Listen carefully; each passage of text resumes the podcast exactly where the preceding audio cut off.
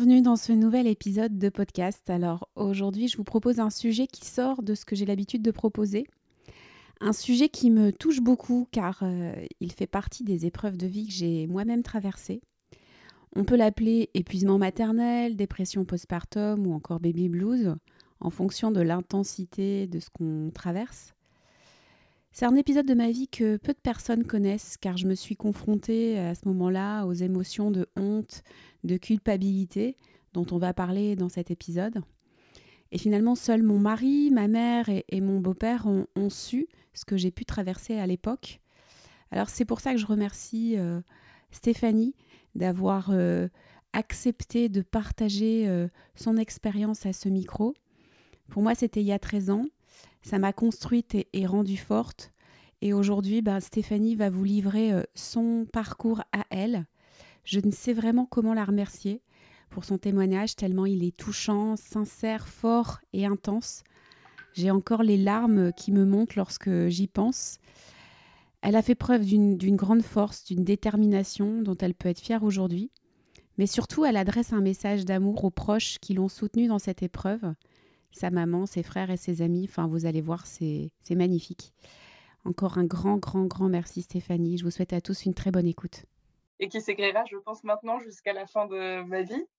Euh, j'en ai besoin parce que, parce que euh, je trouve ça tellement dur.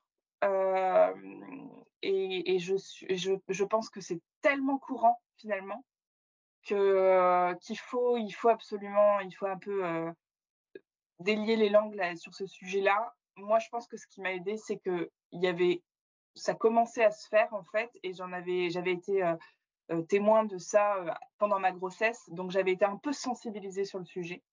Et heureusement, je pense, parce que parce que du coup, c'est ce que je t'expliquerai, mais j'ai tout de suite compris ce qui m'arrivait.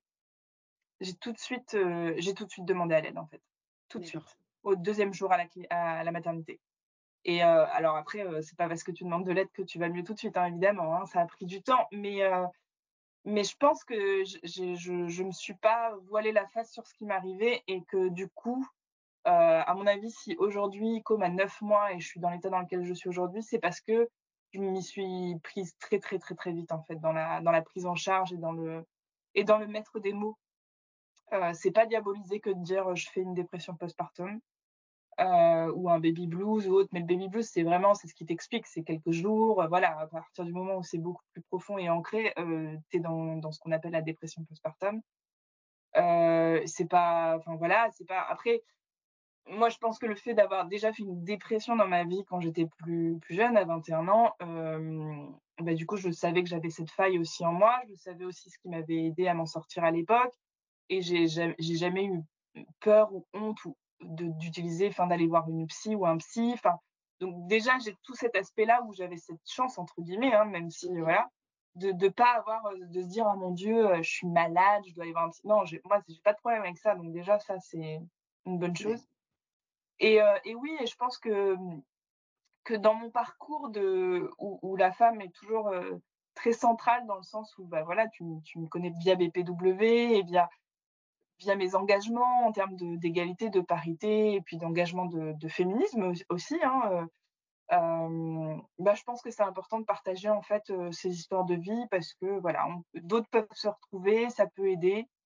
Moi, je pense que d'en parler autour de moi, ça m'aide aussi personnellement. Donc, voilà. Et, la deuxième raison pour laquelle j'avais vraiment envie, besoin de le faire, c'est que je pense que ça peut me permettre de dire merci à un certain nombre de gens. Et, euh, j'ai besoin de ça, en fait. Même si je, l'ai verbalisé, je leur ai dit, il y a toujours une sorte de pudeur. Euh, et je me dis que s'ils m'entendent raconter cette histoire et raconter euh, ce qu'ils ont permis de faire, en fait, à quel point ils ont pu me sauver aussi, je, bah voilà, je me dis, ça sera peut-être, c'est une façon aussi de leur rendre un peu voilà, l'appareil. Mmh. Ah, génial. Merci. déjà, merci pour, euh, pour cette première partie. Alors, j'ai commencé l'enregistrement parce que déjà, ce que tu étais en train de dire, ça me, j'avais envie de, de capter ça. donc Stéphanie, on se connaît nous depuis bah, maintenant, je pense. Bah, c'est facile parce qu'en fait, quand on s'est rencontrés, j'avais j'avais Madeleine dans le ventre, donc Madeleine ma quatrième, qui va avoir 7 ans au mois d'octobre. Donc je pense qu'il y a, un, il y a un, petit, un petit 7 ans, un bon 6 ans, on va dire, qu'on se connaît. on s'est rencontrés donc en effet au sein de BPW, qui est une. bon, aujourd'hui, enfin toi, je pense que tu, tu, ne fais plus partie non plus de. cette année, ouais, j'ai arrêté cette, année. année. Ouais. Euh, donc, euh, c'est un groupe dans lequel on se retrouvait régulièrement, qui milite pour l'égalité professionnelle femmes-hommes. on a donc eu quelques belles années où on s'est vu régulièrement dans ce cadre-là. Puis c'est vrai que le Covid a un peu délité tout ça, c'est un peu dommage. Mmh. on, s'est rencontrés comme ça. donc, tu étais ben, vice-présidente du, du, du, groupe. Mmh, mmh. ouais. donc engagé aussi pour cette, cette égalité professionnelle. et donc il y a, tu viens d'avoir un bébé, donc Com qui a qui a neuf mois. et donc moi récemment j'avais envie de donner la parole à des femmes qui vivent une période aussi difficile lié à la maternité, euh, enfin voilà, parce que moi-même, comme je te le disais, j'ai vécu ça à l'arrivée de mon deuxième. Donc j'avais envie d'en parler, j'avais envie de, de, de, de, donner des clés peut-être aux personnes qui pourraient écouter cette, cet, cet épisode de podcast. Donc c'est ça, et tu as, levé le doigt, tu m'as dit, moi je, je, veux bien, je, veux bien euh, je veux bien prendre la parole sur ce sujet. Tu viens de m'expliquer que tu souhaites prendre la parole sur ce sujet parce que c'est un besoin que tu ressens d'exprimer, d'en parler, aussi une forme de, militantisme aussi d'une certaine manière, et aussi pour remercier toutes les personnes qui t'ont accompagné, pour donner des clés, je pense aux personnes qui, nous écouteront. Donc il y a déjà un bel objectif derrière cette prise de parole. Alors, du coup, Steph, ce que je te propose, bah, c'est tout simplement de, nous raconter, commencer par nous raconter, bah, voilà, euh, euh, l'arrivée de ce bébé, comment, dans quelles circonstances ça se fait. Explique-nous. D'accord. Bah, du coup, déjà, je pense que ce qui est important à dire, c'est que j'ai euh, aujourd'hui 38 ans et que j'ai ce désir de maternité depuis toujours. désir qui s'est vraiment, vraiment renforcé, je dirais, il y a une dizaine d'années. Hein, un peu avant mes 30 ans. Euh, et je savais voilà, que c'était un, désir profond euh, que pour moi, je ne pouvais pas passer à côté de la maternité dans ma vie. Enfin, c'était quelque chose que je, n'envisageais pas. mais je n'ai pas eu de partenaire de vie pour pouvoir, pouvoir mener ce, projet comme beaucoup le font, c'est-à-dire voilà, avec, avec une autre personne, que ce soit un homme ou une femme d'ailleurs. Euh, mais moi, je n'avais pas d'homme dans ma vie euh, pour, euh, pour me permettant de, faire ça. Et c'est vrai que le temps passant, j'avais ce tic-tac hein, qu'on a nous les femmes biologiques, et j'avais de plus en plus peur, j'étais de plus en plus triste. Je pense que c'était ça. Hein, j'étais profondément triste de ne pas voir ce désir se réaliser, et j'avais vraiment peur qu'il ne se réalise jamais. Et du coup, j'ai décidé de me lancer dans une PMA. Donc au moment où je me suis lancée dans la PMA, je me suis lancée dans une PMA en Belgique parce que donc on n'habite pas très loin de la Belgique, étant sur l'île. Euh, et pourquoi? Parce que c'était pas encore légalisé en France et ça l'a été euh, quelques mois après. Ben, moi, je me suis lancée en février et c'était en juillet que c'est passé en, la loi est passée en France. Euh, mais comme j'avais déjà commencé et qu'en plus il y a beaucoup beaucoup d'attentes en France pour les femmes seules comme ça qui veulent, qui ont ce désir de maternité solo, et ben du coup j'ai continué en Belgique en fait. Donc donc c'est pour ça que ça s'est fait de cette manière-là. Et ce qui est important, c'est que c'était pas, enfin, c'est un choix évidemment, c'est un choix mûrement réfléchi évidemment, mais c'est, c'était pas mon rêve. Et je trouve que c'est important de le dire. Moi, mon rêve, c'était de rencontrer l'homme avec lequel je fonderais une famille. pour autant, je me dis que ça ne veut pas dire que comme n'aura pas un papa un jour, mmh. mais que les choses se sont juste écrites dans un autre, dans un autre sens. En tout cas, c'est comme ça que, que je lui raconterai son histoire, je pense. Euh, et ce qui a été déclencheur aussi, c'est ma famille, euh, notamment ma maman et mon petit frère, qui, euh, qui connaissaient comme tout le monde, parce que c'était un désir que j'exprimais, un désir de maternité, et qui un jour m'ont dit, bon, en tout cas, Stéphanie, si un jour tu te décides à, te lancer solo, on sera là. Et ça, c'est important parce que, parce que véritablement, de, de se l'entendre dire, de savoir que s'il me le disait, c'était aussi pensé, euh, dès le lendemain, je prenais un rendez-vous. Voilà, donc ça a été un déclencheur euh, de, fou, de fou, quoi, parce que voilà, j'avais juste besoin de ce petit push. Je sentais que j'en étais capable, je sentais que j'avais ça en moi, que j'étais prête à choisir ce chemin-là, mais j'avais besoin de cet appui familial et je l'ai eu. Euh, et sans eux, je pense que je ne me serais pas forcément lancée. Donc voilà, donc ça c'était en février, bah, il y a deux ans. Euh, et finalement, les choses ont été très vite. Sur le coup, on trouve ça très long. Hein. Donc on voit des psychologues, ce qui est très bien. on fait tout le process, on paye assez cher, on achète les paillettes. et puis ensuite arrive le moment des inséminations. Et en fait, moi, ça a fonctionné au bout de la troisième. Donc c'est pour ça que maintenant, je sais dire que ça a été très vite et que j'ai eu beaucoup de chance. mais sur le coup, c'est vrai qu'à chaque insémination, enfin les deux premières qu'on n'a pas réussi, bah, c'était très dur et c'est quelque chose qu'on vit, même si on a la famille, on le vit quand même bien seul. Mmh. Euh, et donc voilà, ça a été, euh, voilà, ça a été un parcours pas simple, mais finalement qui s'est quand même réalisé en, très très rapidement. J'ai vécu une grossesse magnifique. J'ai jamais été aussi épanouie de toute ma vie. j'ai eu des inquiétudes, évidemment, notamment les trois premiers mois quand même, mais après, ça a été vraiment génial. J'ai eu tous les maux de grossesse possibles. Donc, quand je dis magnifique, j'ai eu des douleurs, j'ai eu les vomissements, enfin, j'ai eu pas mal de choses. Mais j'étais tellement heureuse, tellement mmh. heureuse de sentir ce, petit être grandir en moi que, ouais, je pense que j'ai jamais été aussi épanouie de toute ma vie qu'au moment de, voilà, de cette grossesse. Et il y a eu toute cette préparation, la préparation de la chambre, la préparation de tout, où j'ai été très, très aidée de mes amis. Enfin, je me suis vraiment senti très très entourée dans une dans une sorte de bulle quoi. le boulot ça a été un peu compliqué parce que je suis quelqu'un de très très investi et donc j'ai travaillé comme une malade pour anticiper mon congé maternité le plus possible. Je suis responsable de service et je voulais vraiment que que mes collègues, les agents avec lesquels je travaille, se sentent en, je dirais, en, pleine sérénité pendant la période où j'allais être absente. Donc, j'ai bossé deux fois plus quand j'étais enceinte pour être sûre que tout soit calé. En gros, mes objectifs de 12 mois, je les ai remplis en 7, hein, euh, clairement. Euh, donc, je m'étais mis de la pression quand même là-dessus.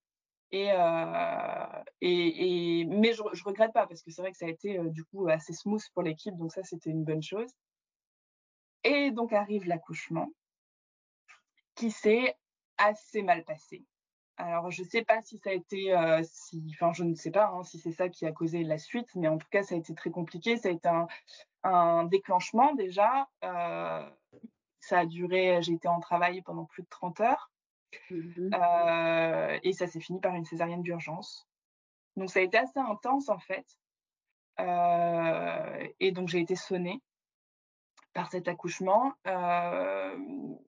ce qui est chouette, entre guillemets, c'est que j'ai vécu cet accouchement avec mon petit frère. Donc, quand je, quand je te dis que j'ai été accompagnée, c'est jusqu'au bout. C'est-à-dire que mon petit frère, qui a sa vie de famille, qui vit à Vincennes, a quand même passé l'été euh, en télétravail à Lille pour être sûr de pouvoir être là auprès de moi quand j'allais accoucher. Donc, il a mmh. passé quatre semaines. Donc, toute sa famille a été délocalisée aussi sur l'île. Enfin, voilà, c'est c'est une histoire de famille, quoi. C'est pas, j'étais effectivement, je suis maman solo, mais je suis maman solo très très bien entourée. Et mon petit frère, voilà, il a été là, il m'a tenu la main pendant toute cette durée, pendant ces 30 heures. Et ce qui était super important aussi, c'était que qui dit césarienne dit, peau à peau et la maman ne peut pas le faire et que la première personne qui a tenu mon fils dans ses bras, c'est mon petit frère. Je dis ça avec beaucoup d'émotion parce que je trouve que c'est très beau et que Com a ce lien avec, avec un homme, avec en l'occurrence son tonton, qui, qui, qui est très très spécial, je trouve. Voilà. Et, euh, et, heureusement que voilà que mon petit frère a été là. Et donc après, à l'accouchement, donc Com arrive, euh, je me sens très heureuse, mais je ressens, je ressens une énorme fatigue. Enfin, je suis un peu dans une espèce de de, feu d'artifice d'émotions en fait. Et ça, euh, je, me dis que ça doit être normal, enfin que voilà, il y a plein plein d'émotions. J'ai pas ce truc de love at first sight quoi, où, je mm. vois mon fils d'un seul coup et euh, j'ai pas ce truc-là, mais comme j'avais entendu dire qu'on pouvait ne pas l'avoir, je suis pas, je me dis pas, oh mon Dieu, euh, j'ai pas ce coup de foudre euh, immédiat. Donc là-dessus, je me mets pas de pression. Mais par contre, la pression, elle arrive très très vite parce que, parce que en fait, je suis épuisée. Je me retrouve seule à le gérer à la maternité la nuit. Et on nous dit, il faut absolument que le lien entre la maman et l'enfant se fasse. Donc en gros, on, vous laisse vous démerder quand même avec, avec cet enfant qu'on ne connaît pas, on ne sait pas quoi faire, on ne sait pas. Donc ça, c'est assez violent. Et je dirais qu'au bout du deuxième jour, où donc je mangeais pas, je dormais pas, enfin c'était. Euh, euh, en plus, euh, enfin il faisait 38 degrés, il y avait un problème de ventilation, donc il faisait hyper chaud dans la chambre. Enfin c'était voilà. Et au bout de deux jours, en fait, je sens que je suis, je suis profondément triste. Je suis, je suis dans ce que je dis le dark, quoi. Mais j'étais dans le noir. J'étais dans le noir. J'étais vraiment pas bien. Et, donc là, je, me souviens, je, dis à une, à une sage-femme, je dis, appelez-moi un, psy, il faut que je voie un psy. Donc je pense que j'ai très très vite compris, alors peut-être pas pris la mesure à, du, à quel point j'étais pas bien, mais j'ai très très vite compris qu'il y avait quelque chose qui n'était pas normal et qu'il fallait qu'on qu'il fallait qu'on m'aide. Et, et, donc, euh, et donc j'ai très très vite vu un psy qui ensuite nous a suivis parce qu'à la maternité, c'est euh, le lien maman-enfant. Donc, il nous a suivis pendant, pendant quelques semaines après avec Com. Euh, et heureusement que j'ai enclenché ça. Mais encore une fois, je te je le dis, j'ai senti tout de suite qu'il y avait quelque chose de pas normal, mais j'en ai pas pris la mesure non plus. Mmh. C'est-à-dire que ensuite, on a fait venir ma maman parce que on avait le droit qu'à un, un accompagnant, donc c'était mon petit frère qui a dû reprendre le boulot ensuite. Et au départ, la maternité ne voulait pas qu'il y ait une deuxième personne qui vienne me voir, donc je me retrouvais solo, solo quoi. Mm. Et quand ils ont vu mon état, ils ont dit bon, quand même, on accepte que la maman vienne. Donc la maman est venue. Et c'est pareil, je pense que de se voir dans le regard de sa maman, bah, j'ai compris. J'ai compris que je n'allais pas bien. Euh, elle m'a proposé euh, de venir vivre chez elle à la sortie de la maternité et ce que j'ai accepté parce qu'en fait, je me sentais pas du tout capable de rentrer euh, mm. chez moi seule avec eux. Mais ça aussi, je me dis quelque part, là, j'ai eu, j'ai pris aussi une bonne décision à ce moment-là, en fait, parce que parce que je, voulais protéger mon enfant. Euh, mm. Je pense que c'était tellement mal que ce qui était important, c'était de protéger, protéger mon enfant à, tout prix. Euh, et là, euh, en fait, je pensais que ça, on pensait que ça serait temporaire et je suis restée deux mois. Je suis restée mm. deux mois chez ma maman, donc qui habite pas très loin, mais, mais voilà, et, et, et qui m'a sauvé la vie. Ma mère m'a sauvé la vie, littéralement ce qui était beau à entendre après, et ça c'est quelque chose qui va rester pour moi, c'était que pendant ma grossesse, tout le monde me disait à ah, ta fille étant euh, ta fille est près de chez toi et tout, tu vas beaucoup t'occuper de ton petit enfant, euh, alors qu'elle s'occupe beaucoup aussi des autres petits enfants, mais ils habitent plus loin. Mmh. Et elle a répondu non, non, non, non, euh, moi j'ai ma vie, tu connais ma maman, donc tu vois très bien. Je dis non, non, non, non, je m'occupe de mon petit-fils, mais pas, pas plus que ça, voilà. Et là, les gens, du coup, ses amis venaient la voir en lui disant «Euh, T'as vu, t'as vu tout ce que tu fais pour ta fille euh, et ton petit-fils Tu disais que. Et elle leur répondait, et je trouve ça mais tellement beau, elle leur répondait Mais je suis une maman et là, ma fille a besoin d'aide. Et euh, c'est pas pour mon petit-fils que je le fais, c'est je suis là pour ma fille. Et je me dis, bah voilà, à 38 ans, et oui, bah oui, une maman, ça reste une maman. Et, et, et ce qu'elle a fait pour moi, ça reste quelque chose qui est extraordinaire parce qu'elle a mis complètement sa vie entre parenthèses pour être là pour moi. Euh, je dis pour moi parce que moi j'étais là pour Com. Mmh. J'ai toujours, je me suis toujours occupée de mon fils, vraiment. Et alors j'ai pas réalisé ça au départ, mais je m'en suis toujours très bien occupée. Maintenant je me rends compte. Mmh. On me le disait, mais j'y croyais pas. Mais je m'occupais bien de mon fils. Mais elle s'occupait bien de moi. Mmh. C'est elle qui m'a nourrie, c'est elle qui, qui, a géré toute la logistique, c'est elle qui a, enfin, elle a assuré quoi. Et elle m'a permis de, de, de, pouvoir sortir un peu la tête de l'eau et elle m'a permis de, de comprendre ce qui m'arrivait, de prendre le temps, de pas être dans cette urgence de mon Dieu, mon Dieu, il faut que je m'en sorte, euh, voilà. Euh, malgré tout, on l'est hein, dans cette urgence, mais en tout cas d'apaiser un peu cette chose-là, sans être dans le jugement, sans être voilà, en me disant je serai toujours là et tu prendras le temps qu'il faudra et, on y arrivera. Et elle m'a donné confiance aussi, je pense que c'est ça qui est important, en me, disant tous les jours que je m'occupais bien de mon fils et voilà, mais c'est vrai que c'est très violent, c'est très dur de se dire qu'on est profondément, mais profondément, j'étais profondément triste. Mmh. J'étais de, je, tout était angoissant. Euh, concernant Com, tout, tout m'angoissait. Et je me souviens que je me disais, «Oh, mais mon Dieu, c'est pour la vie, quoi. Alors qu'évidemment, quand on Mmh. fait un enfant, on sait que c'est pour la vie. Hein, pas... oui, Mais là, d'un seul coup, il y a une espèce de prise de conscience. Et quelques semaines, mois plus tard, quand ça a commencé à aller mieux, on se, on se dit la même phrase, mais avec une toute autre façon, c'est-à-dire de se dire, ah mon Dieu, c'est pour la vie. Avec Mmh, beaucoup de mmh. bonheur, de se dire, ah, il est là, il sera toujours là. Et, euh, et ça, c'est magique quand on arrive à switcher, mais ça prend du temps. Euh, moi, donc, on a été suivi par un psy euh, à la maternité, donc j'y allais tous les 15 jours avec Com. Il voulait nous voir évoluer ensemble aussi. Et en fait, petit à petit, on s'est rendu compte que c'était pas Com le problème, que c'était pas cette maternité, et c'était d'autres choses de ma vie qui avaient, Mmh. Qui euh, d'un seul coup, paf, nous reviennent en pleine face, qu'on pensait peut-être réglées et qui en fait sont pas du tout réglées. Et, euh, et je pense que déjà le jour où j'ai compris qu'en fait mon problème c'était pas mon lien avec mon enfant, euh, bah déjà ça retient un poids énorme de culpabilité, clairement. hein. Euh, et puis ensuite, bah, les choses se sont faites petit à petit et je me souviendrai toujours que le jour de ces deux mois, il y a eu son premier sourire. Et là, j'ai eu un espèce de, de vague de bonheur, d'émerveillement, de larmes qui me sont montées alors que je n'avais pas pleuré depuis deux mois. Et je me suis dit, mais c'est ça, ça y est, je ressens. Et, et, et je trouve que c'est important de dire ça, c'est-à-dire que mon fils, je l'ai aimé à la première seconde, mais je n'ai pas ressenti cet amour. Mmh. C'est-à-dire que j'aurais donné ma vie, euh, à partir du moment où il est né, j'aurais donné ma vie pour lui. Mais je ne ressentais pas l'amour euh, véritablement. Mmh. Je sais pas comment expliquer, c'est compliqué, mais et cet amour, il, est, venu plus tard et il a grandi et il grandit encore euh, chaque jour.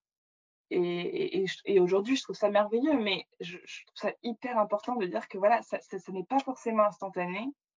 Et pourtant, Dieu sait que j'ai désiré cet enfant et que, bah oui, mais la vie fait que parfois, et ça ne fait pas de moi, je pense, une mauvaise mère, pas du tout, ou des autres femmes qui ressentent ça. Euh, je pense que comme dans toute histoire d'amour, on apprend à se connaître, on apprend à, à, à, définir une relation, on apprend, on la construit. Et en fait, avec un enfant, ça peut être ça aussi, en fait. Alors, ça peut être instantané et c'est génial pour les personnes pour qui c'est comme ça. Mais ça peut ne pas l'être et ça ne veut pas dire que ça ne va pas le devenir, quoi. Et ça, c'est vraiment un message que j'ai envie de faire passer parce que, parce que je, la culpabilité est très forte. Euh, et pour autant, en fait, euh, l'amour est là. C'est juste qu'il qu faut lui laisser le temps de s'exprimer, de se Mmh. construire, et voilà. Mmh. Ouais, bah c'est ce que, enfin, j'ai l'impression de pouvoir ressentir et comprendre ce que tu veux dire parce que moi-même, je pense que encore aujourd'hui, il y a des moments où je, je peux ressentir ça. C'est-à-dire que tu sens que cet amour, cet attachement, et puis certainement aussi tout ce que Enfin, je veux dire, c'était un long processus, tu l'as dit au tout début, c'est-à-dire que tu as toujours voulu avoir un bébé, c'est un projet de vie, quoi, quelque part, que tu, que tu réalisais, donc qui t'a, euh, durant la maternité, rendu très, très heureuse. Et en fait, j'imagine, hein, je ne sais pas euh, ce, qui, ce qui a pu se passer ensuite, mais euh, en réalité, bah, à ce moment-là, euh, une grande fatigue euh, émotionnelle. Les hormones qui, euh, qui sont aussi à ce moment-là en, au taquet. Et, et en réalité, bah, à ce moment-là, je pense que notre corps est un peu en mode survie quand on est extrêmement fatigué comme ça. Tu viens de vivre un accouchement très éprouvant. Donc, tu ressens cet amour. Enfin, tu ressens. Il y a de l'amour et comme tu le dis, tu, tu, tu sais que c'est la personne la plus importante de ta vie à ce moment-là. Et en même temps, tu n'es pas heureuse. Et c'est le paradoxe qui fait, qui questionne en fait à ce moment-là. C'est, mais je devrais, c'est pas ça. C'était pas ça le plan. C'est. Ouais. Pas ce qui était. c'est quoi le problème avec moi? Enfin, C'est ça. Ouais, ouais. Normalement, là, je devrais euh, être euh, la plus heureuse, euh, comme je viens de l'être en étant enceinte. Qu'est-ce qui se passe? Est-ce que j'ai un problème? Est-ce qu'il y a un problème? C'est pas parfait. C'est pas comme je voulais. c'est pas comme c'était prévu. Enfin, je sais pas. Hein. Et bah, donc, ouais, il y a beaucoup de gens qui me disaient ça, et j'avais j'avais pas d'idée trop préconçue sur ce que ça allait être après. Enfin, et du coup, je, je, je, je me disais pas c'est pas parfait ou pas. hum. Puis ça, très vite, très vite, je me suis dit, de toute façon, je ne serais pas parfaite euh, dans mon rôle de maman, j'essaierais juste de faire de mon mieux. Donc déjà, ça, ça c'était une partie qui était un peu euh, mise de côté, entre guillemets. Je sais qu'il y a pas de, ça n'existe pas, les mamans parfaites. Donc je me mets pas la pression là-dessus. Je me la mets sur plein d'autres choses. Hein. Donc, euh, mais, mais c'est vrai que moi, ce qui était, ce qui me choquait en fait dans ma situation, c'est de me dire, mais toute ma vie tournait autour de ça depuis dix ans. C'est-à-dire que tous mes désirs les plus, les plus enfouis, les plus, c'était ça, c'était ce qui Mmh. m'animait, c'était ce que je désirais, mais vraiment profondément. Et là, j'ai l'impression que, enfin, pourquoi, pourquoi je suis pas heureuse d'avoir réalisé mon plus, mon rêve le plus, le, le plus grand. euh, Je, et ça, ça a été, ça a été dur, en fait. Et effectivement, comme tu dis, il y a les hormones, il y a un truc psychique qu'on ne maîtrise pas, qu'on contrôle pas. Et puis, euh, et puis après, il y a peut-être plein d'autres choses que je vais découvrir euh, encore parce que j'y travaille encore euh, avec, avec une, une psy hein, qui m'accompagne.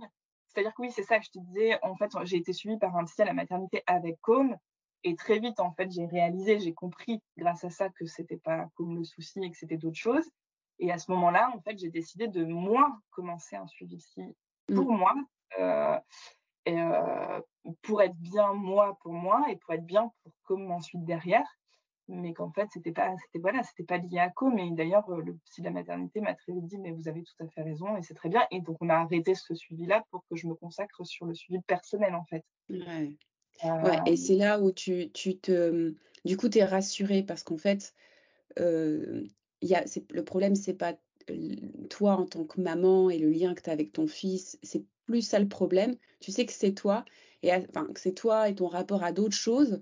Donc, en fait, euh, quelque part, je sais pas, je, je, je sais pas ce qui pourrait se passer, mais si ça fait dix ans que tu as ce projet d'être mère, que tu, que tu penses, parce que c'est ça aussi, que c'est la clé du bonheur et de l'épanouissement. Enfin, t'imagines hein, euh, la pression que, que, que ça peut représenter. euh, c'est comme, enfin, et c'est valable dans tout, c'est-à-dire que notre cerveau nous joue des tours en permanence. Il pense toujours qu'on sera toujours mieux après, quand on aura ci ou ça. Et en réalité, quand on l'a, on se rend compte qu'on a d'autres problèmes et que, enfin, qu'en fait, les, les- les sujets sur lesquels on pouvait avoir des problèmes, ils existent toujours et que, en fait, c'est- c'est c'est- c'est un leurre, quoi, quelque part. Et donc, tu arrives à cet objectif, euh, entre guillemets, ça y est, donc là, normalement, euh, je, de- je devrais être la plus heureuse, puisque c'est ce que je veux depuis toujours.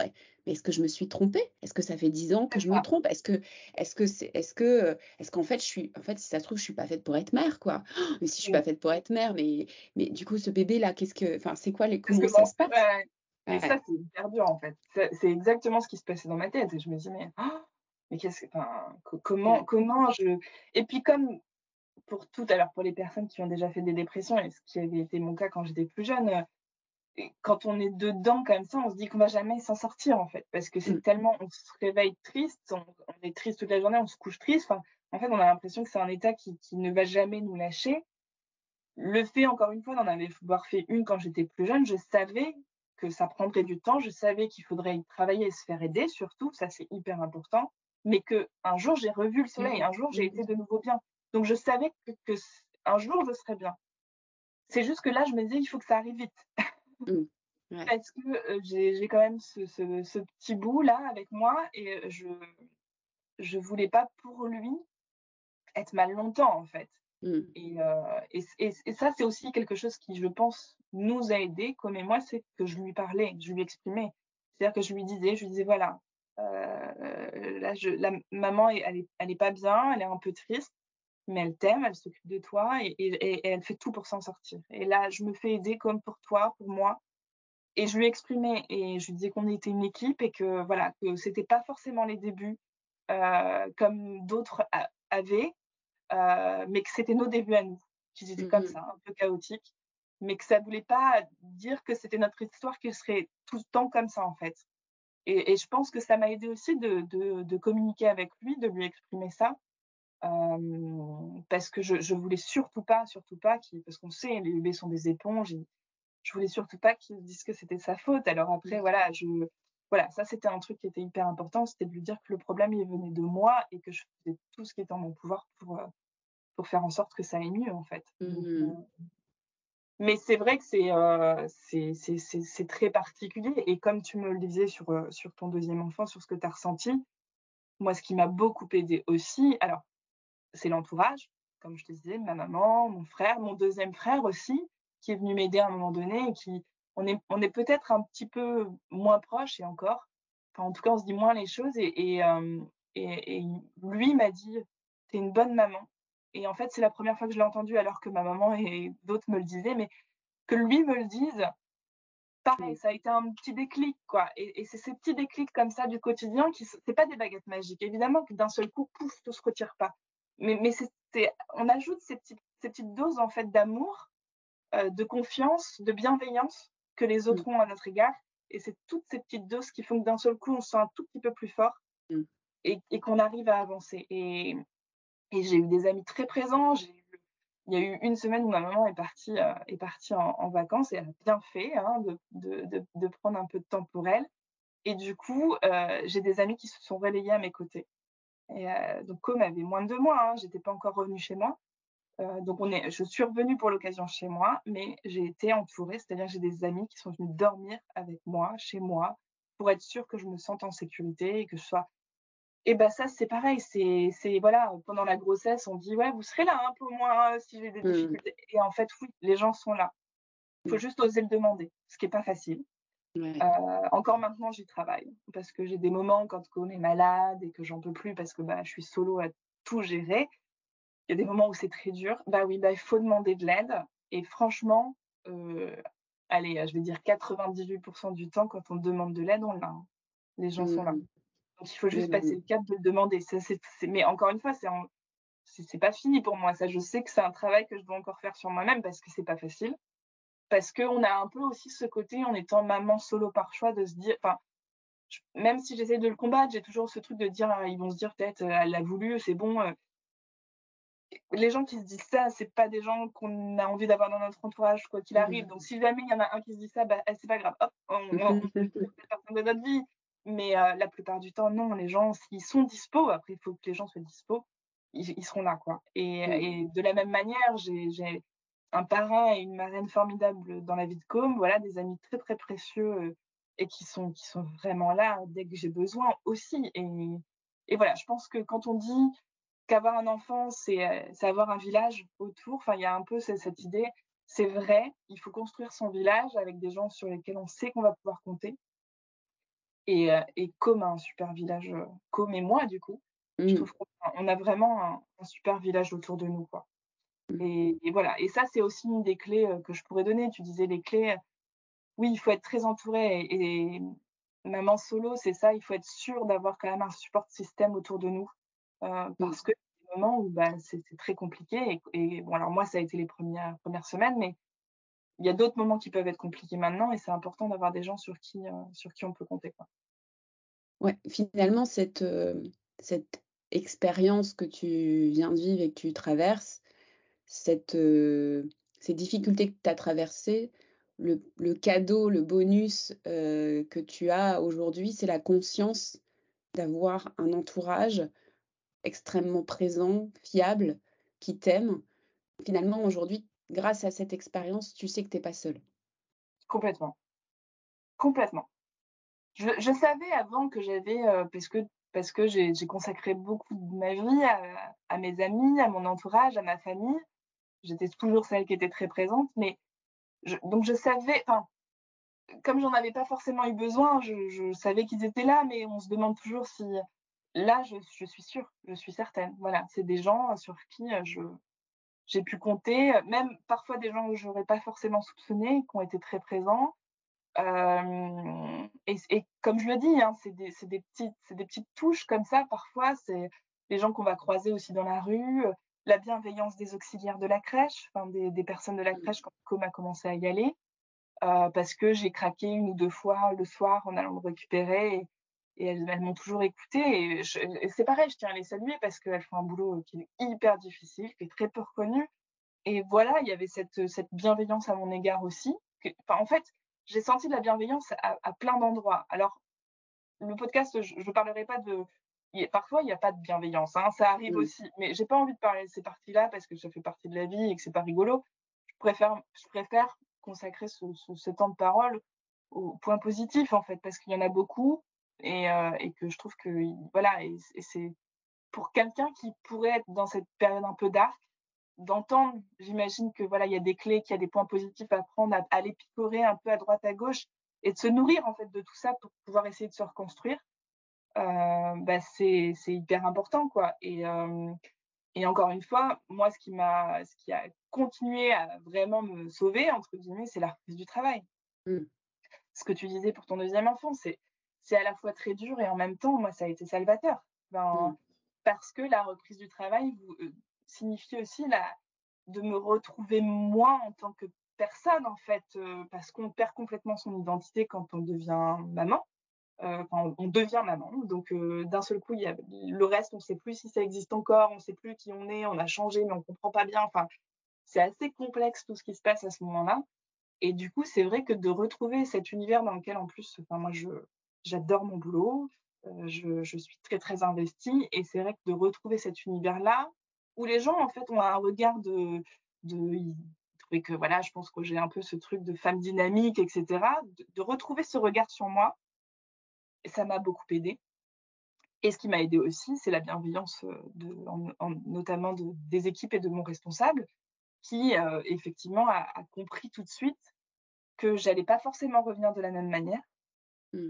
euh, que c'était pas grave, me connaissant de toute façon, je restais très impliquée et très euh, voilà, mais qui a accepté que j'ai un aménagement horaire en fait au départ, qui faisait que j'ai repris tout de suite, donc assez rapidement quand même, mais avec une journée off en gros par semaine pour avoir du temps pour moi, en me disant, euh, par contre, ce jour-là, tu laisses bien euh, ton fils à la mmh crèche et tu prends ce temps-là pour dormir, pour aller au ciné, pour faire euh, du sport, pour, mais pour toi.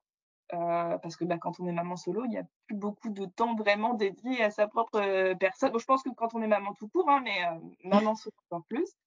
Et, et, et, ça, c'est voilà, je travaille au CNRS et je pense que tous les organismes, toutes les entreprises ne permettent pas ça. Et j'ai trouvé ça vraiment intelligent, en fait, parce que je me suis dit, j'aurais pu retourner au boulot sans ça, et puis recraquer et être en arrêt plusieurs semaines. Et puis, enfin, au lieu de ça, bah, depuis, j'ai pas, j'ai pas recraqué. Euh, Ça m'a permis de reprendre un petit peu euh, pied, en fait. Et, euh, et voilà, j'ai trouvé que cette intelligence et cette bienveillance de la part de, de, de, bah, de mon entreprise, c'est un organisme de recherche, hein, le CNRS, bah, c'était quelque chose qui était vraiment euh, très, très appréciable. Donc, euh, donc voilà, c'est toutes ces choses-là, moi, qui m'ont qui m'ont beaucoup aidé. Et, et c'est pour ça que voilà, c'est pas un truc, c'est vraiment une multitude de petites actions et de petites choses que les gens peuvent faire pour nous, qu'on doit faire aussi pour soi. C'est-à-dire que voilà, il hein, faut pas faut pas attendre des autres non plus que qui, qui, a une baguette magique. Je pense que c'est dur d'aller voir une psy, c'est difficile de, se confronter à, ce qu'on vit comme ça de manière brutale et en même temps c'est hyper nécessaire. Donc, euh, voilà, je, je pense qu'il faut prendre le taureau par les cornes, même si à ce moment-là on n'a pas l'impression qu'on a la force de le faire et que c'est juste mm, jour après jour, les choses commencent à se mettre un peu en place. Et en plus, et ça je pense que toi qui es maman de quatre enfants, on commence à mieux connaître son enfant au bout d'un moment. Effectivement, mmh. moi quand on me disait au départ, tu verras, tu reconnaîtras les cris, les pleurs de ton enfant, je me dis, ils sont fous les gens. Enfin moi, ils pleurent, ils pleurent, je ne sais pas ce qu'ils veulent dire, je ne comprends pas. Mmh. Et en fait, effectivement, ça c'est assez magique. Il y a un moment donné où tu, oui, c'est vrai, tu sais quand il pleure euh, parce qu'il est, enfin, qu'il a faim ou parce qu'il est fatigué ou parce que faut le changer.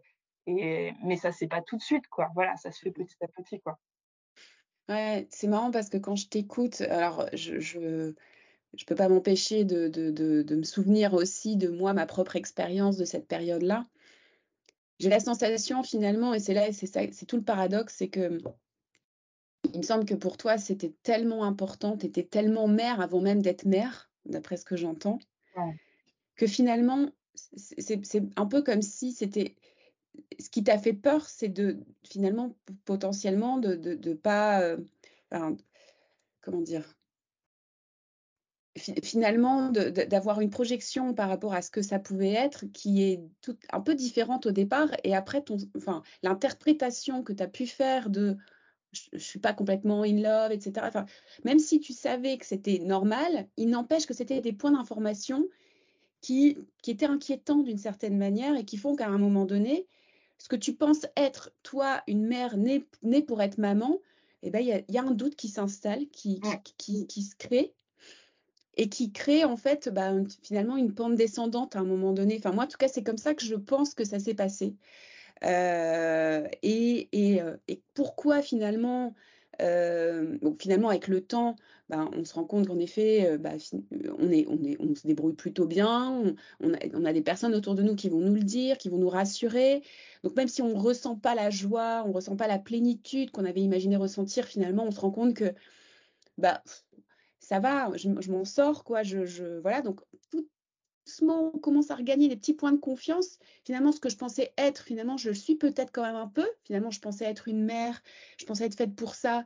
J'ai eu un gros doute parce que finalement, c'est pas c'est pas ce que je vis. Je ressens pas la plénitude que je pensais ressentir. Mais petit à petit, bah, il y a quand même des points positifs. Et en effet, après, en plus, tout ça, c'est chimique, hein. donc ça nous, dépasse complètement. Hein. C'est, euh, bon, en, gros, ce qu'on vit à ce moment-là, c'est une descente aux enfers de la sérotonine. Euh, donc, c'est l'hormone de la, reconnaissance. À ce moment-là, finalement, l'interprétation qu'on fait de ce qu'on est en train de vivre crée euh, ben, une chute de, sérotonine et c'est, c'est ça qui crée l'installation un peu plus ou moins de la dépression.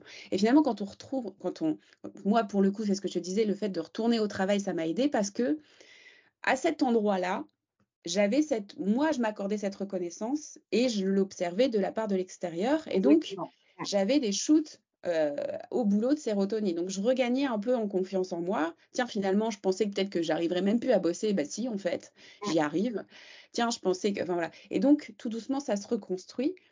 Et euh, jusqu'à euh, bah, finalement retrouver un, équilibre, mais ça prend en effet pas mal de temps. Quoi. Mais c'est vrai que ce qui est difficile, ça je pense que c'est important de le dire, c'est que c'est pas rationnel en fait. Enfin, c'est chimique. Enfin, c'est vraiment, euh, c'est les hormones quoi qui, euh, à ce moment-là, euh, sont. Il y a, y a, une vraie défaillance. Ça prend du temps en fait à, se reconsolider. Et comme tu le disais, je pense que c'est important de le dire pour les personnes qui pourraient traverser ça et qui, c'est qu'à ce moment-là, on, a la grande peur qu'on a, je pense, c'est que ça reste comme ça. C'est que ça ne change pas. C'est ça. Je vais, ça, ça c'est vraiment, je, je, vais rester comme ça toute ma vie, quoi. Ça, c'est hyper flippant et c'est pas vrai. c'est pas le cas. Euh, c'est vraiment ça parce que oui, moi, le, vide intersidéral que je ressentais, c'était ça en fait. C'était de me dire, mais oh, et si et si ça change pas quoi? Et si ça décolle pas? Et si j'ai pas Et ça, me provoquait une angoisse, mais de, de l'au-delà. Je me dis, mais je, je, pourrais pas en fait, parce qu'on peut pas vivre dans cet état-là euh, ad vitam aeternam, c'est pas possible. Mais effectivement, voilà, c'est pas, ça s'installe pas, ou en tout cas, il faut pas le laisser s'installer. il faut agir. Alors, il y en a qui arrivent à agir seuls, il y en a qui se font aider. Il y en a, je pense que ça, c'est propre à chacun aussi. Hein. Moi, j'ai donné les clés de ce qui a, ce qui m'a aidé moi, avec mon caractère, ma façon d'être, etc. Ça ne veut pas forcément dire qu'il faut l'appliquer à tous, mais, mais voilà, il faut trouver en fait les choses qui vont nous permettre, comme tu dis, de, de, de, de remettre une petite brique de confiance jour après jour des toutes petites touches. Il faut croire vraiment au tout passe. Euh, quand on disait ça au départ, moi, j'y croyais pas du tout. Et c'est vrai, ça passe. Et après aussi, euh, voilà, l'enfant euh, grandit, évolue, on évolue avec lui. Et il y a des choses qui sont aussi plus simples, des choses qui étaient très compliquées au début, qui d'un seul coup deviennent un peu plus simples. Et, voilà. Et, aujourd'hui, je suis, je suis, juste dans la difficulté de c'est dur d'avoir un enfant. parce que c'est dur, mmh. c'est de gérer tout, le boulot, l'enfant, l'enfant malade, etc., la logistique. Mais, mais, mais c'est plus doux dans le sens où, oui, bah, on sait que c'est difficile les premières années, et puis après, il y a d'autres difficultés qui viennent avec l'âge, etc. Mais maintenant, le, la toile de fond, c'est la toile de fond maintenant, c'est le bonheur. C'est le bonheur de l'avoir, c'est le bonheur de le voir évoluer. Et ce bonheur-là n'était pas là au départ. Donc, c'était ça qui était difficile. Aujourd'hui, il y a des difficultés, mais mais il y a l'amour et il y a le bonheur, donc bah, on les surmonte. Mmh. Elle, est, vraiment là, la différence, je trouve. Je pense que aussi, j'aurais envie de dire, alors c'est notre, c'est notre, je suis pas une experte de ce sujet-là, hein, mais en tout cas, ce qui nous unit toutes les deux, je pense, c'est que moi, j'ai toujours voulu être mère aussi. Et du coup, quand je vis à ce moment-là cette difficulté, bah, ça, ça, ça, ça mes projections, tout ce que je pensais être euh, s'effondre en ce moment-là. Donc, euh, c'est une vraie, une, vraie crise existentielle à ce moment-là. Mais aujourd'hui, j'ai quatre enfants, moi, personnellement.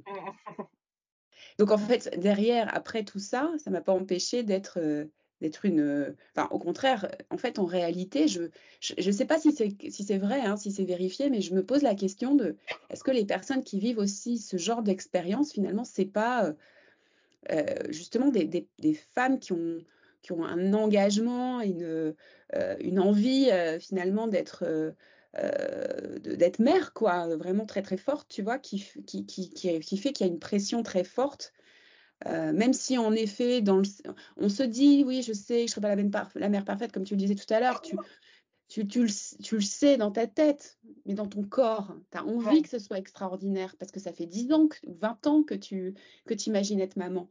Et donc, tu attends quelque chose. Et, et, et, en fait, euh, c'est un peu comme les sportifs, tu sais, qui préparent ou, euh, des événements, des courses, ou des, tu vois, qui s'entraînent durant des années euh, pour atteindre un objectif. Quand ils l'atteignent, ils sont en dépression. Parce, alors qu'ils ils se sont imaginés pendant des années qu'une fois arrivés là, ils seraient épanouis. Mais en fait, non. c'est pas ça qui se passe. Donc, j'aurais envie de dire justement, parce que à ce moment-là, ce qu'on se dit aussi, c'est mais en fait, je, ne suis pas une bonne maman, quoi. Enfin, je suis pas, voilà, je suis.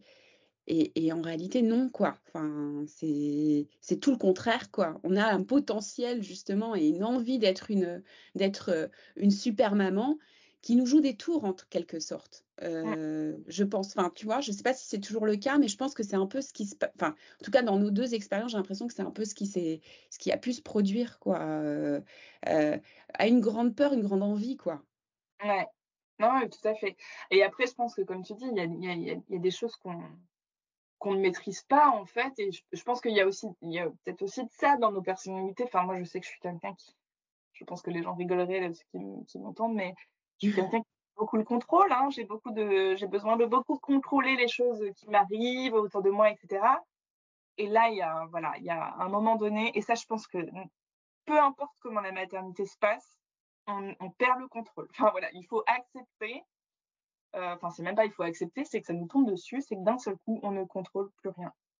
Et ça aussi, c'est hyper compliqué en fait, d'être dans un. Enfin, c'est un, un, monde nouveau complètement. Enfin, c'est. Euh, oui, c'est moi je sais que je, je, m'attachais à chaque heure, il faut qu'il mange à telle heure, il faut qu'il. Mais en fait, ça ne se passe pas comme ça. Et là, pour le coup, c'est un travail euh, quotidien sur soi de se dire, mais et tous les jours, tous les jours, tous les jours, de se dire, ah ouais, mais je voudrais qu'il mange à cette heure-là parce que du coup, il sera mieux et que. Mais ça se passe pas comme ça. ça on peut pas décider euh, de comment ça va se passer. Et, euh, et pour quelqu'un qui a toujours été dans le dans l'organisation, le contrôle, c'est très compliqué en fait. Et, euh, après, euh, c'est aussi ça que je voulais, moi. C'est je voulais aussi travailler cet aspect de ma personnalité parce que, euh, parce que je, sais, je voyais bien déjà avant l'arrivée d'un enfant que c'était pas normal d'être autant omnibulé par euh, tout rentre dans des cases et tout dans le contrôle. donc bah là, c'est très bien. Là, c'est un l'exercice est idéal pour ça en tout cas. Mais, mais oui, c'est complexe et, et enfin voilà, comme à, à 9 mois aujourd'hui et j'ai je, suis très fière, et, ça aussi, je trouve que c'est important de le dire, je suis très fière de là où on est, lui et moi, aujourd'hui, vis-à-vis de tout ce qu'on a traversé, en fait. Euh, et, je, le verbalise parce que j'ai besoin de, de m'auto-convaincre de ça, de me dire, bah ouais, tu peux être fière de ce que tu as fait, de, ce qu'on a fait ensemble. Je suis très fière d'être très bien entourée aussi parce que quelque part, je me dis qu'on a les amis et la famille qu'on mérite. Enfin, euh, voilà, si les gens ont été si présents, c'est peut-être parce que j'ai été présente beaucoup auprès d'eux avant aussi. Et enfin voilà, j'essaye de construire un peu les choses de cette manière-là et de me dire, euh, de me dire que j'ai de la chance, mais que je me suis aussi battue entre guillemets comme j'ai pu me battre pour pour pour avoir comme. Euh, je me suis battue aussi pour aujourd'hui être là où on en est et je sais que le chemin est encore long et que il y a toujours un petit peu cette peur de la rechute aussi. Et, je pense que c'est, il, faut en parler, il faut l'avoir en soi. C'est pas, aujourd'hui, je, je, me dis, bah, du coup, je suis vigilante aux signaux. Mmh. Voilà, si jamais il y a une rechute, bah, on réactivera ce qu'il faudra réactiver et, et, et je, ce ne sera pas une fin en soi et ce sera pas, enfin voilà. Et je pense que il faut être bienveillant envers soi-même aussi, en fait, et se dire, attends, c'est super déjà le chemin que tu as parcouru. Peut-être que demain, ça se passera moins bien. Peut-être que eh ben c'est pas grave, tu mmh. réactiveras ce qu'il faudra réactiver pour que ça se passe bien et tu t'en sortiras. Mmh. Tout à fait. Et c'est, c'est, je, comprends parce qu'en effet, euh, euh, quand on a vécu une période comme ça euh, où on n'est vraiment pas bien, ben, on, peut avoir, bah, forcément, notre cerveau se souvient de cette période-là, il n'a pas du tout envie de la revivre, donc ça, ça peut rester un peu collé, mais en fait, en effet, comme tu le dis, on, on a à un moment donné réussi à trouver des solutions, à s'en sortir. Et ça, ça construit la confiance pour après, justement, bah, éviter de retomber dedans. En effet, après, notre cerveau ayant peur de, retomber là-dedans, quand on sent qu'il y a des signaux, bah, il va être en alerte par rapport à ça pour qu'on puisse justement mettre en place des choses. Donc, quelque part, quand on, ressent de l'inquiétude face à un comportement qu'on a, c'est plutôt un, indicateur de Ah, point de vigilance, il faut que tu fasses attention. quoi. Euh. Donc, OK, qu'est-ce que je mets en place pour, euh, pour euh, travailler sur cette partie-là? Finalement, en fait, je ne sais pas si c'est comme ça que tu le vois aujourd'hui, mais moi, en tout cas, c'est comme ça que je le vois pour moi, pour ma propre expérience. C'est que cette maternité-là euh, m'a fait travailler des choses qu'il fallait que je travaille, quoi. Euh, de toute façon, et qui, euh, comme je te le disais, en fait, mon premier enfant, j'avais un, carnet de santé, je pense que j'avais une carte de fille chez le médecin. Bon, il y, avait probablement aussi un enfant plus, plus, plus sujet à, des, à des maladies, mais qui est évident, c'est que là, pour la quatrième, euh, je pense qu'elle a dû. Euh, je pense que toutes ses pages sont vides. Il n'y a, rien dans son carnet de santé. Euh, donc, elle est peut-être un peu moins malade, mais en, réalité, je pense que j'ai moi aussi lâché. j'ai plus confiance en moi, j'ai plus confiance en, en, l'enfant aussi, en, je, en mes capacités à réagir, en mon mari aussi. bon, là, en l'occurrence, toi, probablement aussi en ton entourage. Euh, qui font que euh, je prends les choses avec beaucoup plus de, recul, de légèreté. Euh, j'ai moins besoin de contrôler, mais j'étais tout à fait l'opposé pour mon premier et mon deuxième. Donc, en fait, c'est la phrase de Jean d'Ormession merci pour les fleurs et merci pour les épines. bah, finalement, les épines qu'on rencontre à ce moment-là, au moment de la maternité, qui est, qui, est souvent un moment, un tournant aussi pour certaines personnes, ça va être le moment du tournant professionnel, je vais changer de voie parce que ça ne me parle plus, etc. Bah, c'est aussi parfois un moment pour travailler sur des choses que de toute façon, euh, il fallait qu'on travaille pour euh, pouvoir bien vivre par la suite euh, cette expérience finalement. Donc, bon, on s'en passerait. oui, mais c'est vrai. Je pense que tu as complètement raison. Et c'est vrai qu'on entend souvent que finalement, l'enfant, c'est avoir un peu genre un miroir, quoi où d'un seul coup, en fait, on ne peut pas ne plus voir mmh. nos dysfonctionnements ou les, choses qu'il faut travailler. Enfin, on ne peut pas faire comme si, je mets ça sous le tête. Enfin, pour moi, c'est pas possible, quoi. Et donc, effectivement, c'est violent parce que d'un seul coup, on est confronté à des choses où et il faut trouver l'énergie pour, pour, aller, aller chercher au plus profond de nous pour essayer d'évoluer de, et, de, et de régler ça, entre guillemets, si tant est qu'on puisse régler euh, ce genre de choses. Et ouais, c'est très compliqué, mais, mais c'est aussi, comme tu dis, je pense qu'on se sent grandir, on se, on, se, on se, voit aussi évoluer, ce qui n'est pas forcément, à un moment donné dans nos vies, on ne se voit pas forcément, on ne se voit plus évoluer, changer, etc. Là, d'un seul coup, on voit les changements qui s'opèrent en nous. et donc, on apprend peut-être aussi mieux se connaître, en fait, à mieux, Enfin voilà, toute l'expérience est intéressante. Moi, je me dis, de toute façon, je me suis jamais dit dans ma vie, donc c'est pas le cas non plus sur la dépression postpartum. Évidemment, j'aurais préféré ne pas vivre ça. Maintenant, je l'ai vécu, donc euh, ça fait partie de, ça fait partie de mon histoire, ça fait partie de notre histoire, comme et moi. Euh, et, et, et c'est tout. C'est, enfin, c'est, en tout cas, c'est pas quelque chose. Et ça aussi, c'est, je suis contente de ça parce que Dieu sait que c'était compliqué, mais j'ai jamais eu honte Mmh. J'ai pas honte d'avoir vécu ça parce que je l'ai pas choisi, parce que ça arrive, comme tu dis, c'est psychique aussi. Il y a des choses qu'on maîtrise pas. J'ai pas honte, quoi. J'ai pas honte du mmh. tout.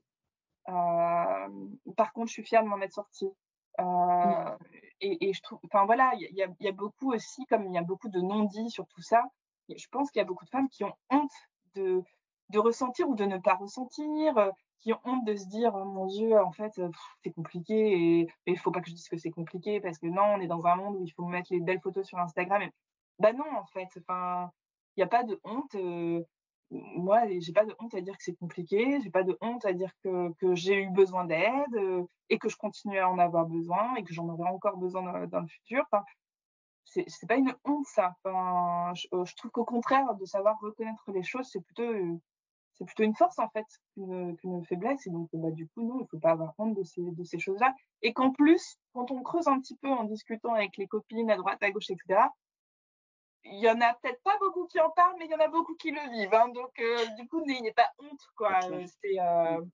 Moi, j'ai découvert, enfin, j'avais des amis, plein d'amis qui avaient des enfants, etc. Et en fait, on, découvre d'autres choses quand on est maman parce que je pense que les femmes s'autorisent à dire plus de choses aux autres mamans en disant bah tu sais moi aussi j'ai vécu un peu ça au départ alors qu'elles le disaient pas spontanément avant quoi et donc oui je pense que ça arrive bien plus souvent alors peut-être pas à ce niveau-là peut-être et heureusement mais quand même il y a quand même des choses qu'on traverse et que, que, beaucoup n'osent pas dire de peur d'être jugée ou de peur qu'on dise ah, bah si elle pense ça c'est pas une bonne mère et mmh. c'est pas le cas en fait hein.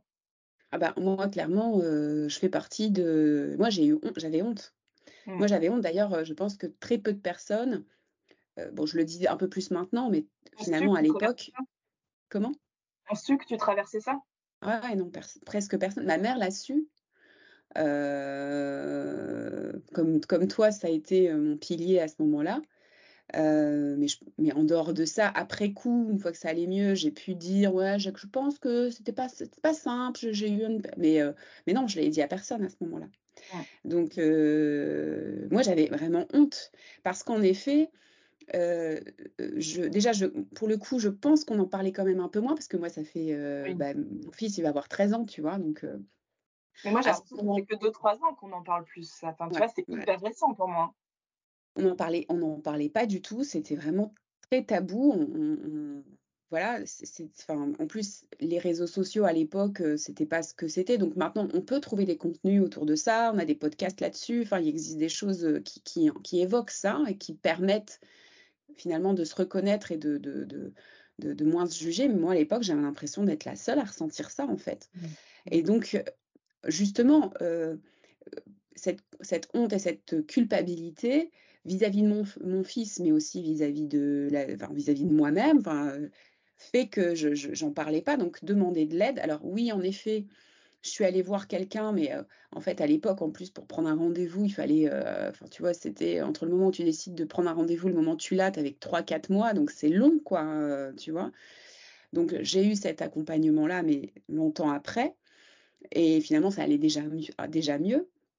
Et j'ai eu ma mère euh, et mon beau-père, mais c'est tout, euh, qui, qui, ont su. Donc, euh, donc ouais, c'est clair que c'est important de pouvoir évoquer ça. Et comme tu le dis, il y a différents degrés. En effet, je pense qu'il y a beaucoup de femmes qui, qui, qui traversent ces moments difficiles et qui n'en parlent pas. D'ailleurs, moi, pendant longtemps, je me suis dit aussi, mais quelle vie sidérale sur cette période-là. C'est-à-dire que il y a une. Moi, je, me suis toujours dit, mais pourquoi il n'y a pas des, des, cafés maman où on pourrait se retrouver, où on pourrait parler de nos difficultés pas pour parler de la super confiture qu'on a faite et qui est géniale et qui fait que, enfin, ou le super petit pot qu'on a fait pour notre enfant parce qu'on on est dans ce côté maman, maman parfaite, maman confiture, maman, maman, tu vois? mais justement, dans, dans plus dans, un, un, endroit où on pourrait déposer tout ça moi, à bah l'époque, ça enfin, je ne sais pas si ça existe, mais à l'époque, ça n'existait pas. Bah là, tu vois, moi, ça, c'est pareil, c'est une autre clé, c'est ce qui m'a énormément aidé. C'est en fait, juste avant d'accoucher, j'ai fait, j'ai suivi via Instagram, donc les réseaux sociaux, j'avais découvert une nana qui faisait des cours de préparation à l'accouchement un peu sous auto-hypnose. Et alors, au début, j'étais un peu dubitative, mais je trouvais qu'elle avait une énergie, qu'elle dégageait un truc qui, qui m'intéressait beaucoup. Ça s'appelle Manon Naissance Magique pour celles qui voudraient mmh écouter. Et donc, elle proposait une sorte de pack comme ça. Et en fait, euh, en plus de tout son accompagnement qui se fait en, euh, sous forme de petites vidéos qui sont très, très euh, rapides, faciles à, regarder, etc., que le papa ou la deuxième maman, enfin l'accompagnant, peut aussi regarder pour se préparer pour l'accouchement. elle propose en fait plusieurs sessions de visio avec d'autres mamans qui vont accoucher à peu près au même moment. Mmh. Et donc, elle crée des villages, elle crée des. et, et qui se suivent après sur WhatsApp. Mais ça, mais ça a été mais d'une aide euh, mais, folle, parce que c'est exactement ce dont tu parles en fait.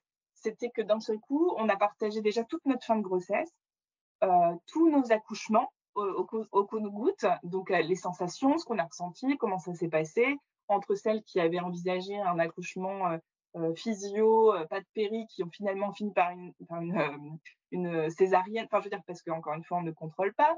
Mmh. Et puis ensuite, ben, depuis neuf mois, on se suit.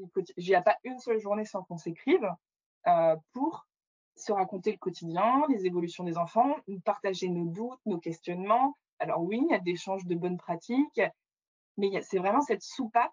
C'est mmh. exactement ce, que, ce que tu décris, en fait. Et ça, les réseaux sociaux apportent parfois des choses très, très néfastes, mais d'autres, des choses magnifiques. Et là, pour le coup, c'est le cas.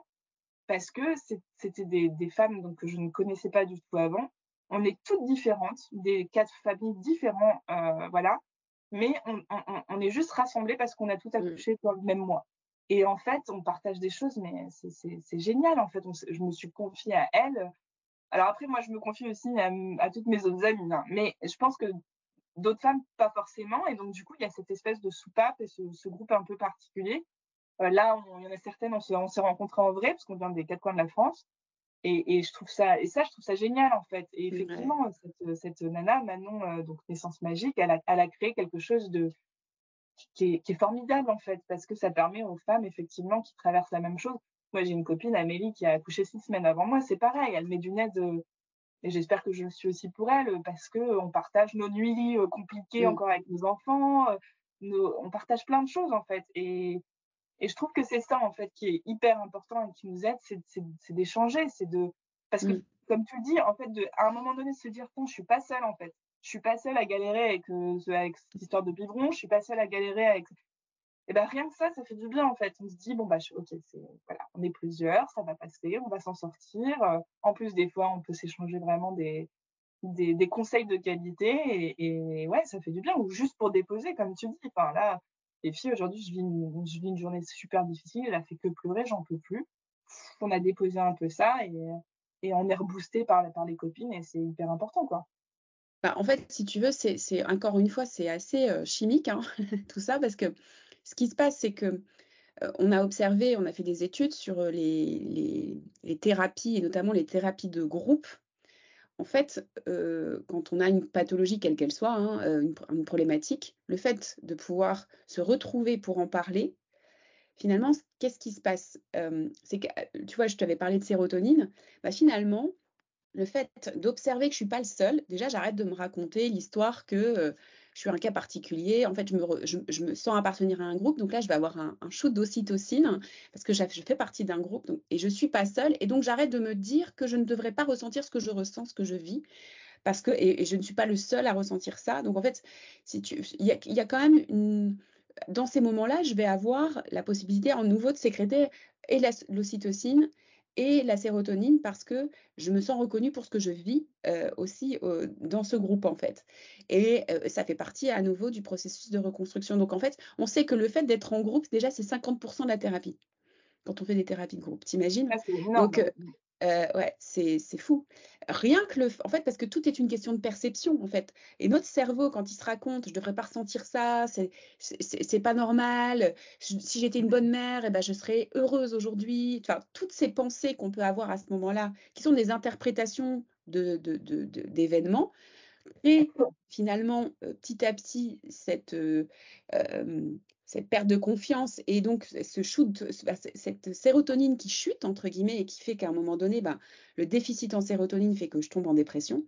Et là, le fait de me raconter autre chose que, ah bah, un tel, elle a vécu ça et finalement elle s'en est sortie. Ah ben je suis pas toute seule. Ah ben ça arrive. Ah ça veut pas dire que je suis pas une, bonne mère. Enfin toutes ces toutes ces, ces, changements de perception qu'on va avoir vont faire que je vais me, je vais me, je vais me relever quoi, tout doucement. Mmh Mais encore une fois, ça prend du temps parce qu'en fait c'est pas. Euh, enfin, on a beau se le dire dans le cerveau, euh, le temps que ça agisse d'un point de vue chimique, ça prend du temps en fait. Euh, et c'est des petits pas, tout petits pas tous les jours qui font qu'à un moment donné, ça se reconsolide. Il peut y avoir des petites rechutes de temps en temps, mais c'est pas grave euh, parce qu'en fait après, bah, on sait comment euh, regagner euh, de, l'énergie, voilà. Et puis ça fait partie aussi du processus de reconstruction parce que finalement le fait d'après d'avoir vu ah bah j'ai rechuté mais j'ai su rebondir me rassure sur la fois d'après où bah, je serai encore plus capable de rebondir. En fait, c'est tout un tout un processus. Donc donc c'est bah voilà, c'est vrai que le fait de pouvoir se retrouver avec d'autres personnes qui vivent ça en même temps ou qui l'ont vécu euh, et, avec lesquels on peut échanger, c'est un vrai, vrai levier aussi. Et si, maintenant il y a des choses qui existent, bah, tant mieux. Euh, parce que bah, moi à l'époque ça n'existait pas et moi je trouve enfin je moi je vois qu'il y a beaucoup de femmes aussi tu sais qui euh, durant la période du, congé alors sans faire forcément un, un, baby blues ou un, une dépression postpartum. Peut-être qu'il y a différents degrés en effet. Mais après, moi, ce que j'observe, c'est qu'il y a beaucoup de femmes qui se retrouvent en congé parental et qui perdent aussi enfin, qui, qui sont qui sont pas forcément épanouis dans ce rôle-là, mais qui s'obligent à être dans ce rôle-là parce qu'il faut être dans ce rôle-là parce que sinon je suis pas une bonne maman. Et, euh, en fait, y a à nouveau, je trouve qu'il n'y a pas grand-chose de proposé pour être autre, autre chose qu'une mère à ce moment-là, tu vois? Et je pense que c'est important, comme tu, enfin, comme pour toutes les deux, finalement, un des éléments aussi qui nous a aidés, c'est de retravailler. Ouais. Oui, parce qu'on retrouve, euh, une, on comprend on, reprend conscience qu'on n'est pas que euh, cette nouvelle chose là, que qu'on comprend pas en plus cette mère. Enfin voilà, ça, nous paraît complètement l'inconnu.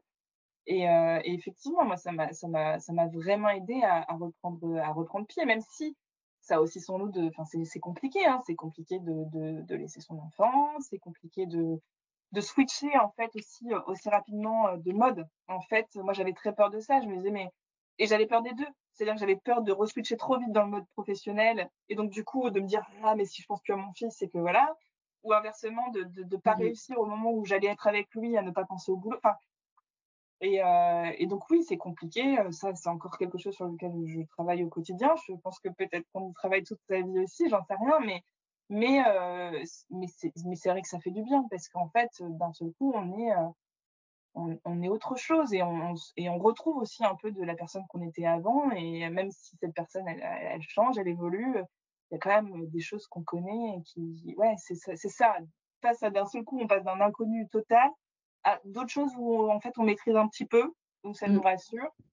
Et, euh, et c'est important. Et je pense que bon, je vois avec les copines et tout, quand on est dans un couple, parce que moi je parle effectivement de mon vécu en tant que maman solo, etc., et de solo, de choses compliquées, mais je pense que je le vois bien quand on est dans un couple, c'est hyper compliqué aussi parce qu'en plus, enfin, il faut retrouver un équilibre dans le couple, les gens ont changé, il faut que chacun ait sa place. Euh, enfin voilà, je, je, me dis pas du tout, oh là là, mon Dieu, c'est ma situation qui est plus dure que toutes celles des autres. Pas du tout, quoi. Je pense qu'il y a vraiment chaque situation est, est, mmh. pas simple à vivre. Euh, et qu'il faut, il faut essayer de la vivre le mieux possible et d'essayer de, de beaucoup échanger. Alors moi, forcément, c'est avec mon entourage et, et, mes amis. Euh, mais je pense que quand on est en couple, euh, ça doit être très très important de, très vite le dire à son partenaire ou sa partenaire que, que, voilà qu'il y a peut-être quelque chose qui va pas ou que je, pense que là, enfin voilà, c'est pas parce que je suis communicante que je dis ça, mais la communication est hyper hyper importante quoi et, et qu'il faut surtout pas s'enfermer dans un dans un truc où on tait les choses parce qu'un jour euh, ça remonte à, enfin que ça explose quoi, enfin clairement. Donc, mmh. euh, mais ce qui était rigolo, moi, au début, c'était, et c'est plus les gens de l'ancienne génération, hein, je sais pas si toi ça te faisait ça, mais qui me disaient tout le temps, oui, bon, c'est difficile, mais euh, c'est que du bonheur quand même. Et, euh, et, franchement, les deux premiers mois de la vie, et je, et je, voyais que ça les rendait mal à l'aise, mais ça, ça me, ça, me, ça me plaisait bien. Et je les regardais en disant, bah non, en fait. Et on mmh sent que ça choque les gens. Ah, mmh. quoi, avoir un enfant, elle ose mmh. dire que c'est pas que du bonheur. Bah non, les gars, en fait, c'est pas que du bonheur. Ça veut pas dire que ça en est pas mais c'est pas que ça. non, non, mais c'est clair. Non, mais as été enfin, tu vois, quand je t'entends dire ça, c'est courageux aussi. Euh, parce que parce que moi, tu vois, euh, je pense qu'à l'époque, quand on me disait ça, euh, je, je, je, disais oui, quoi. Mais je me sentais encore plus mal de dire oui d'une certaine manière, parce que finalement, je me montais à moi-même. Mais, mais voir la vérité, c'était trop difficile quelque part. Mais du coup, c'est ça aussi qui te freine dans l'avancée, parce que quand tu veux pas regarder parce que c'est trop, ça pue trop, quoi, entre guillemets. Ouais. c'est que au plus vite, on se dit bon, il y a un souci, euh, que, euh, clairement là, il y a voilà, j'ai besoin d'aide ou j'ai besoin d'en parler ou autre. Enfin, c'est pas tout à fait normal ce que je suis en train de traverser, etc. Bah, plus vite, on va essayer de trouver les solutions pour pour faire en sorte que ça change, que ça évolue, etc. Et qu'effectivement, si on reste très longtemps dans cette espèce de non-dit, de ce bah, ça va s'installer et à mon avis, c'est plus compliqué de s'en sortir comme ça. En, tout cas, moi, j'ai opté pour la solution, j'en parle tout de suite et enfin parce que c'est dans ma nature et que j'ai pas, je ne voyais mmh. même pas faire autrement en fait. Mais euh, mais c'est vrai qu'il y a quand même, même si on apprend à se dégager un peu du regard des autres, ça reste très difficile, hein, mais on, apprend à s'en dégager un peu. Ces gens-là qui nous disent c'est bienveillant, mais c'est un peu des phrases qu'on dit euh, toutes faites, quoi. Euh, c'est que du bonheur. Bah, et non, en fait, et c'est important de le dire, c'est pas, c'est beaucoup de bonheur ou ça le devient ou voilà, mais ça, n'est certainement pas que ça parce que qu'est-ce que c'est culpabilisant pour quelqu'un qui n'est pas en train de vivre ça de lui dire ah, bah, c'est que ça quoi. Et en plus, si tu veux, aujourd'hui, moi, je, j'ai vraiment une perception tout autre, de, mais de toute expérience. Dans toute expérience, c'est pas que du bonheur. Enfin, tu vois, il y a rien. Enfin, même gagner au loto, c'est pas que du bonheur en vrai. en vrai, je peux y aller. Mais, mais, non, mais en vrai, enfin, en vrai, ça crée des problèmes de gagner au loto. Tu as, à gérer le regard des autres. Comment tu, c'est quoi la suite Qu'est-ce que je fais au quotidien? Enfin, c'est pas pour rien qu'il y en a une grosse partie qui fait une dépression derrière. Donc, ça peut sembler être quelque chose de merveilleux, mais en fait, non, il y a. enfin, je veux dire, dans toute situation, quelle qu'elle soit, même, tu vois, demain, euh, tu, tu, sais pas, dans ton boulot, tu commences à avoir un succès fou et tu euh, bah, en fait, ça, ça, a des, ça, ça, ça, a son lot de problèmes, en fait, ça s'accompagne de son problème. Donc, en fait, être parent, c'est euh, effectivement des moments qui sont extraordinaires, mais c'est aussi des moments qui sont extrêmement pénibles. donc, et, et, je pense que c'est important de voir ces polarités-là et d'avoir conscience que dans toute expérience, quelle qu'elle soit, il y a, y a, ça. donc voilà.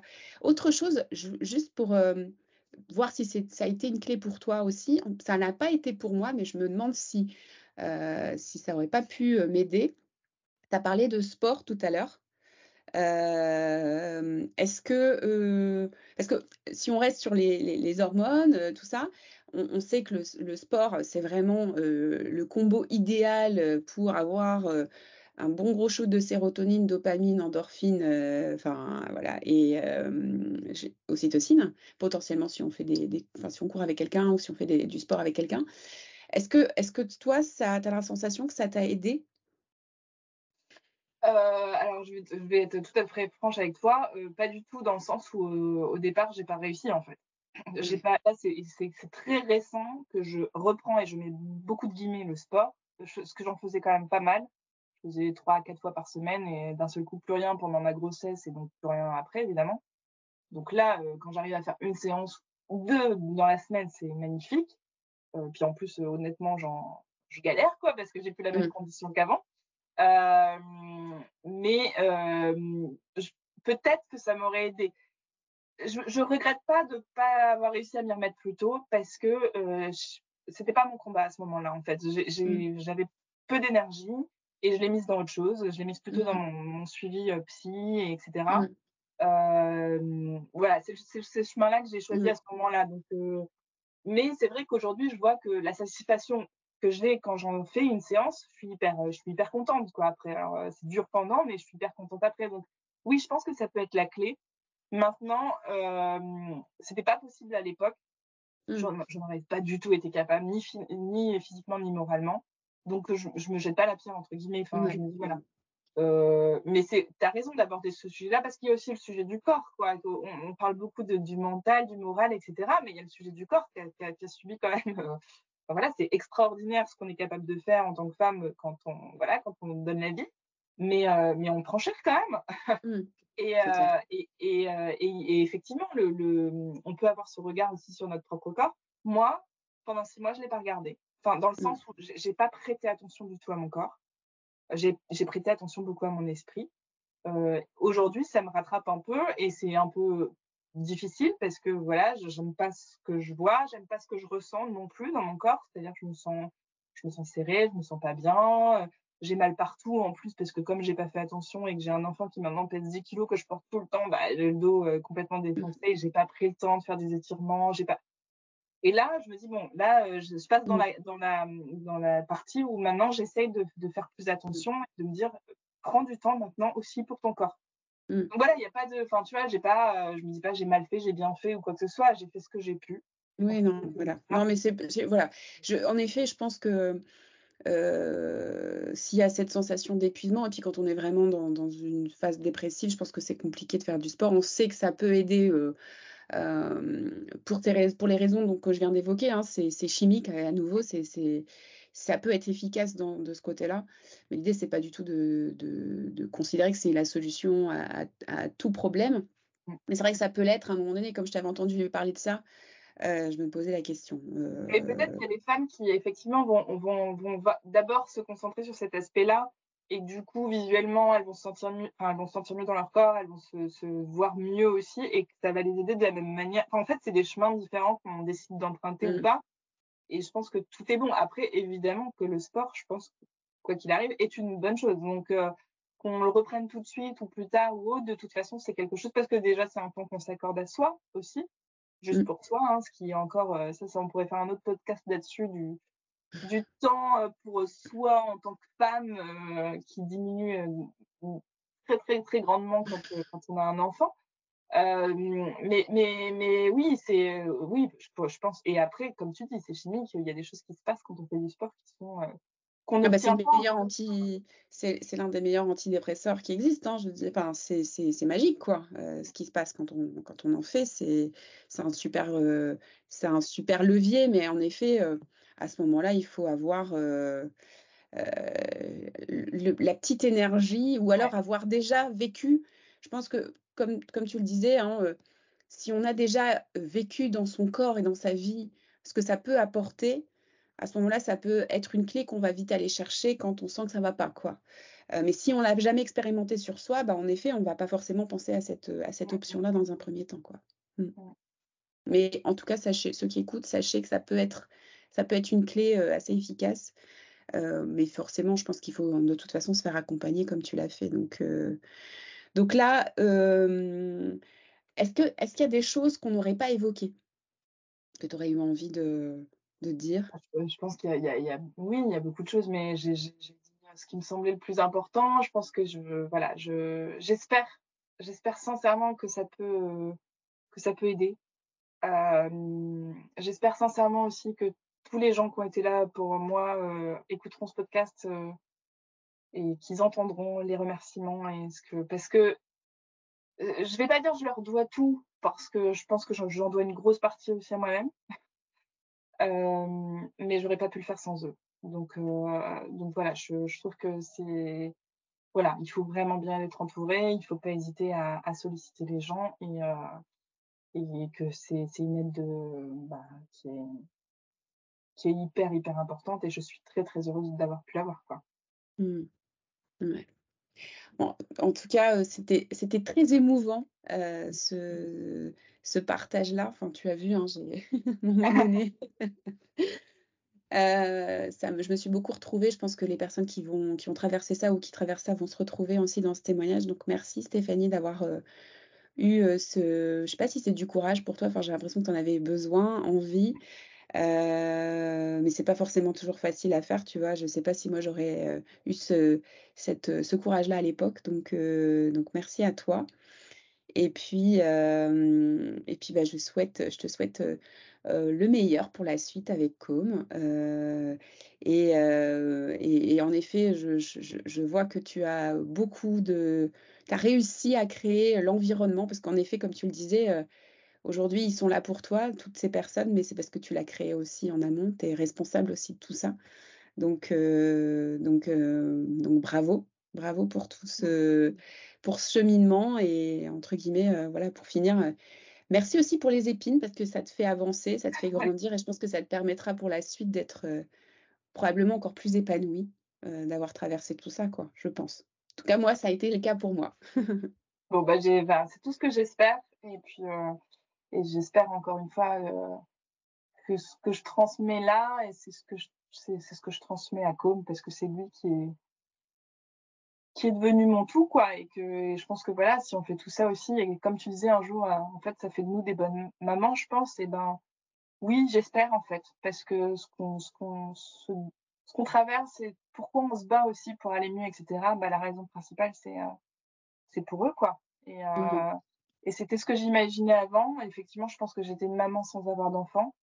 Aujourd'hui je suis une maman avec un enfant et que et que et, et, et je suis hyper euh, hyper heureuse après avoir traversé tout ça de me dire que qu'il y a aucun aucun regret. Enfin c'est voilà c'était c'était ce qui ce que je ce que je voulais et comme est il est au-delà de ce que j'aurais pu imaginer il est vraiment génial. Comme toutes les mamans mon fils est absolument génial mais voilà je, je l'aime profondément et je et tout ce que j'essaie de faire maintenant c'est pour lui aussi que je le fais quoi Ah, c'est chouette. Merci, Steph. merci Merci d'avoir écouté cet épisode jusqu'au bout. J'imagine que si vous m'entendez, c'est que vous avez été touché par ce, cet épisode, par ce message. Encore merci Stéphanie. De votre côté, bah, partagez cet épisode aux, aux, mères, aux proches de personnes qui traversent ce type d'épreuve. Au plus on va en parler, au moins les émotions dont on a parlé de honte et de culpabilité euh, nous empêcheront d'avancer. Je vous remercie à tous et vous retrouve prochainement pour un nouvel épisode.